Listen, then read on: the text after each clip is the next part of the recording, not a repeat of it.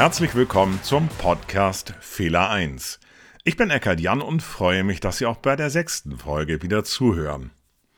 Es geht um alltägliche Fehler, warum wir immer wieder Fehler machen und welche kleinen Auslöser manchmal zu schrecklichen Katastrophen führen können. In dieser Folge geht es um den größten Reaktorunfall in der amerikanischen Geschichte.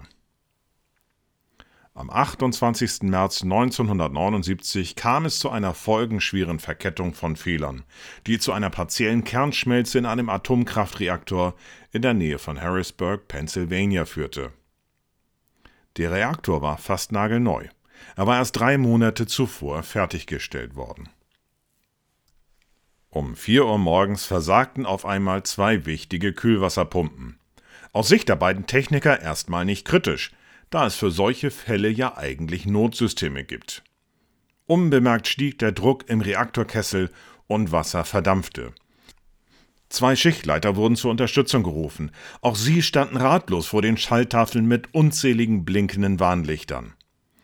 Der Reaktorkern erreichte eine Temperatur von über 2000 Grad Celsius und schmolz. Zweieinhalb Stunden nach dem Versagen der Pumpen gelangte Radioaktivität nach draußen. Großalarm für die umliegenden Gegenden wurde ausgerufen. Hier der Anruf aus dem Kernkraftwerk bei den Behörden.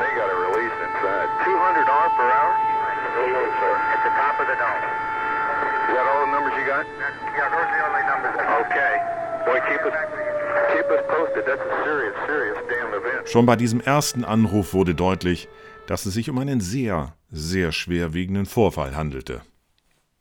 Es ist nur einem glücklichen Zufall zu verdanken, dass sich der Vorfall nicht zu einem Supergau entwickelte, wie später beispielsweise in Tschernobyl oder Fukushima. Nach offiziellen Angaben wurden damals keine Menschen gefährdet.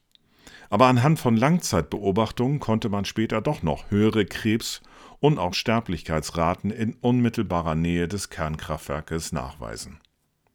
Massenhaft verklagten die Angehörigen den Kraftwerksbetreiber.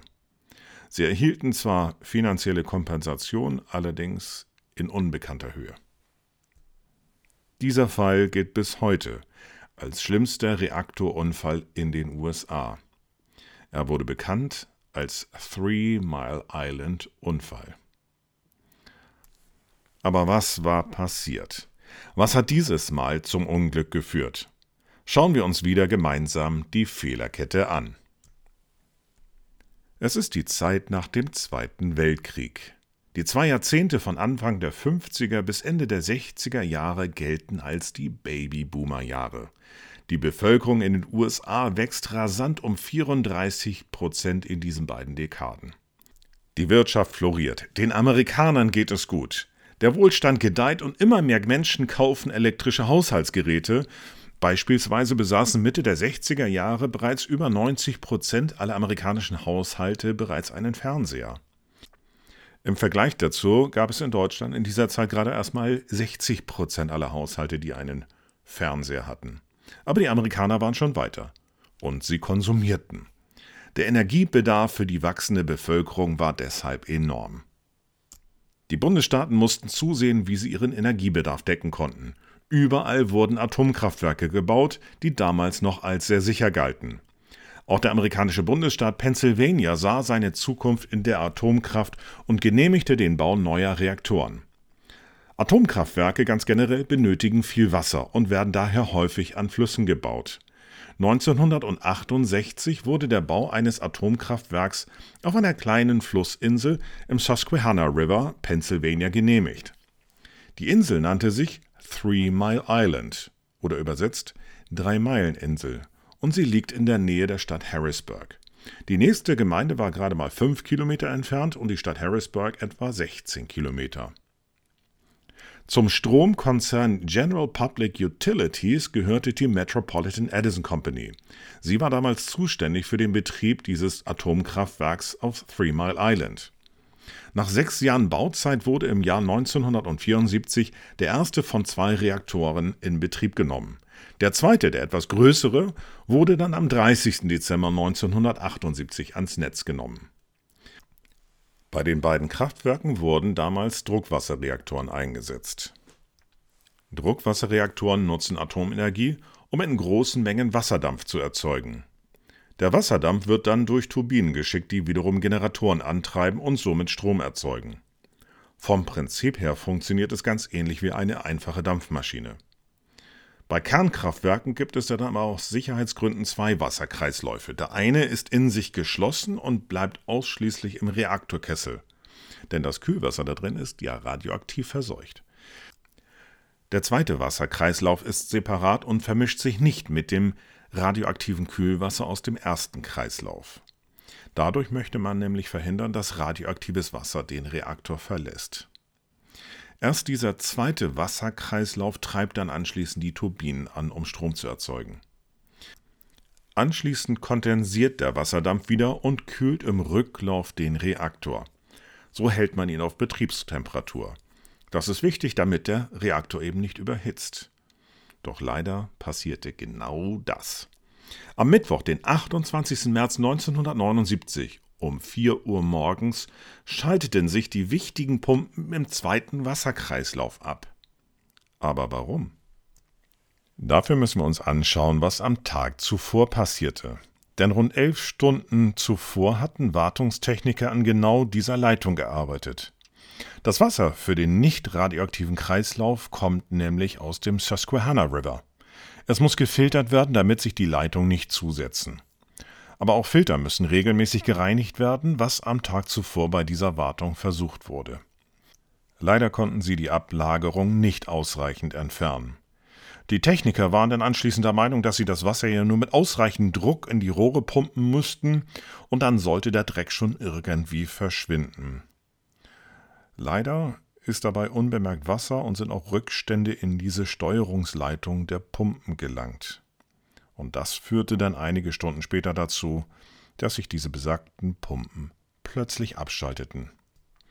Da die Pumpen nun ausgefallen waren, floss kein kühles Wasser mehr zum Reaktorkessel zurück. Die Folge war, dass sich das Wasser um den Reaktorkern sofort massiv erhitzte. Auch der Wasserdruck wurde immer größer. Das Notventil für Überdruck öffnete, sodass die Kühlflüssigkeit aus dem Reaktor entweichen konnte. Der Reaktor schaltete sich automatisch ab und lieferte ab sofort keinen Strom mehr. Soweit verlief alles wie geplant. Doch eigentlich hätte das Notventil danach auch wieder zufahren müssen, als der Überdruck entwichen war. Dummerweise hing es fest und blieb offen. Und die Anzeige im Kontrollraum zeigte aber an, dass das Ventil geschlossen war. Denn diese Anzeige war gar nicht dafür konzipiert, einen mechanischen Zustand anzuzeigen, ob das Ventil offen oder geschlossen war. Stattdessen blinkten massenhaft Warnlampen im Kontrollzentrum und Alarmsignale waren von allen Seiten zu hören. Die Techniker versuchten verzweifelt herauszufinden, was gerade vor sich ging, und dabei übersahen sie, dass dieses Notventil für den Überdruck offen blieb. Die wichtige Kühlflüssigkeit um den Reaktor verdampfte und wurde immer weniger. Natürlich gibt es in solchen Momenten immer noch Backup-Lösungen, das heißt zusätzliche Möglichkeiten, wenn mal eine Pumpe ausfällt. Und diese zusätzlichen Notfallpumpen hätten auch anspringen müssen. Das taten sie auch. Und die Techniker sahen, dass diese Pumpen liefen. Allerdings bemerkten sie nicht, dass überhaupt kein Wasser floss. Denn Absperrventile für diese Notleitung waren genau zwei Tage zuvor bei einer anderen Wartung geschlossen worden, und die Wartungstechniker hatten vergessen, diese Ventile wieder zu öffnen. Deswegen konnte gar kein Wasser fließen.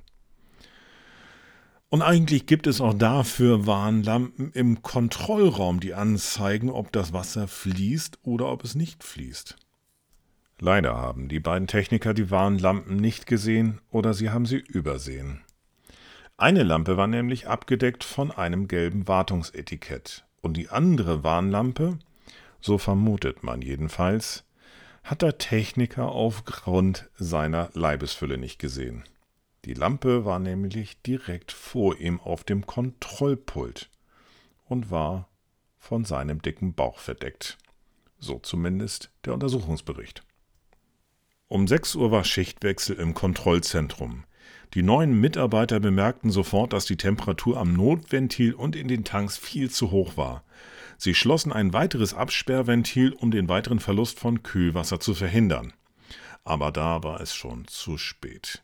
Bereits 120.000 Liter radioaktiv verseuchtes Wasser und verschiedene radioaktiv verseuchte Gase waren bereits ausgetreten. Um kurz vor sieben, also fast drei Stunden nach Beginn des Vorfalls, wurde Strahlungsalarm ausgelöst. Die Kernschmelze hatte bereits begonnen. Zu diesem Zeitpunkt waren die Strahlungswerte im primären Kühlwasser etwa 300 Mal höher als eigentlich zulässig war. Das Gebäude war schwerstens kontaminiert. Der Supergau konnte nur noch verhindert werden, weil neue Kühlflüssigkeit in den Reaktor geleitet wurde. Dennoch lagen zu großen Teilen die Reaktorkerne frei. Die Temperatur erreichte etwa 2000 Grad Celsius und führte zu einer partiellen Kernschmelze. Als Monate später ein Roboter in das Gebäude geschickt wurde, sahen sie nur noch ein schwarzes Loch im Boden.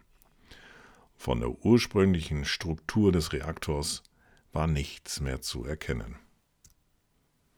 Interessant ist auch die anschließende Reaktion der Krisenstäbe. 28 Stunden nach dem Vorfall stand der Vizegouverneur von Pennsylvania, William Scranton, auf einer Pressekonferenz und behauptete, dass alles unter Kontrolle sei. Bereits einige Stunden später korrigiert er seine Aussage, denn die Situation sei weitaus komplexer, als das Unternehmen zunächst vermuten ließ. Es gab widersprüchliche Aussagen über die Menge an freigesetzter Radioaktivität. Anschließend wurden sämtliche Schulen in der Gegend geschlossen und die Bewohner aufgefordert, in ihren Häusern zu bleiben. Auch Nutztiere wie beispielsweise Kühe durften nicht mehr auf die Felder. Der Krisenstab von Pennsylvania ordnete außerdem an, dass Schwangere und Kinder im Vorschulalter evakuiert werden sollten. Die Evakuierungszone wurde am Freitag, also drei Tage nach dem Vorfall, von erst fünf Meilen nachher dann auf 20 Meilen ausgedehnt. Innerhalb weniger Tage waren bereits über 140.000 Menschen aus dem Gebiet geflüchtet. Der damalige Präsident Jimmy Carter beauftragte kurz nach dem Vorfall ein zwölfköpfiges Team mit der Untersuchung des Vorfalls. Die Untersuchungskommission kritisierte in ihrem Bericht nachher sowohl den Hersteller als auch die Betreiber scharf wegen mangelhafter Wartung, Qualitätssicherung, unzureichender Mitarbeiterschulung und mangelnder Kommunikation wichtiger Sicherheitsinformationen. Die schärfste Kritik der Kommission lautete, dass, ich zitiere, grundlegende Veränderungen in der Organisation, den Abläufen und Verfahren und vor allem in der Haltung des Managements notwendig seien. Zitat Ende. Die von den Betreibern ergriffenen Maßnahmen waren, wie sie sagten, unangemessen. Die Techniker handelten zwar gemäß vorgegebener Verfahren, die aber unzureichend waren. Es wurde ebenfalls bemängelt, dass Aufbau und Struktur des Kontrollraums für die Bewältigung eines Unfalls äußerst unzureichend war. Die Untersuchungskommission stellte des Weiteren fest, dass das baugleiche Notventil bereits vorher elfmal an anderen Reaktoren ausgefallen war. In neun Fällen davon ebenfalls in geöffneter Position und jedes Mal entwich radioaktives Kühlmittel. Außerdem hatte es an einem baugleichen Reaktor desselben Herstellers gerade mal 18 Monate vor einen fast identischen Vorfall gegeben. In diesem Fall war der Reaktor aber nur mit 9% der Leistung statt wie in Three Mile Island mit maximaler Leistung betrieben worden. Außerdem hatten die Mitarbeiter das Problem dann bei diesem Vorfall vor 18 Monaten bereits nach 20 Minuten gelöst und nicht fast zwei Stunden lang gebraucht wie in Three Mile Island. Obwohl den Ingenieuren vom Hersteller das Problem schon länger bekannt war, versäumten sie es, die Kunden rechtzeitig auf das Problem der Notventile hinzuweisen. Einen Aspekt hat die Untersuchungskommission erstaunlicherweise gar nicht berücksichtigt oder untersucht. Denn die Uhrzeit des Vorfalls und damit auch die Müdigkeit der handelnden Personen war bei keiner der verschiedenen Untersuchungen jemals relevant bzw. hat nie eine Rolle gespielt. Beim Vergleich verschiedener Vorfälle wie beispielsweise der Tschernobyl-Katastrophe oder auch dem Bhopal-Unglück haben gravierende Fehler jeweils mitten in der Nacht stattgefunden. Und ich glaube, es sollte uns nicht überraschen, wenn Müdigkeit zumindest als beitragender Faktor auch bei diesem Unfall in Harrisburg eine Rolle gespielt haben könnte. Nach offiziellen Angaben gab es keine gesundheitlichen Folgeschäden bei der Bevölkerung.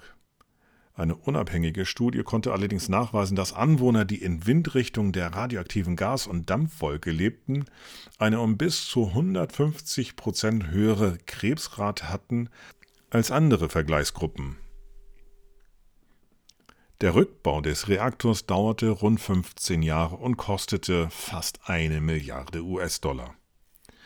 Danach wurde der Rückbau aus Kostengründen auf unbestimmte Zeit unterbrochen.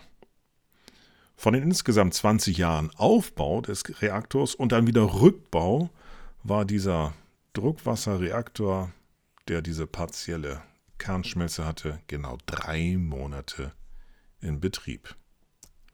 Dieser Vorfall zeigt ein weiteres Mal, dass kleine Fehler bereits lange vor einem großen Unfall auftreten können. In diesem Fall war es ein defektes Sicherheitsventil, weil es regelmäßig klemmte. Ich bin der Meinung, dass viel zu selten diese Fehler ernst genommen werden oder Maßnahmen abgeleitet werden, um eine größere Fehlerkette zu verhindern. Der Fehler 1, auch in diesem Fall, war schon lange vor dem Unfall bekannt. Getan wurde nichts. Und damit kommen wir zum Ende dieser sechsten Folge des Podcasts Fehler 1. Ich sage wieder vielen Dank, dass Sie zugehört haben. Ich hoffe, dass auch in dieser Folge wieder Interessantes und Aufschlussreiches für Sie dabei war. In diesem Sinne sage ich vielen Dank, bleiben Sie sicher, stay safe und bis zum nächsten Mal.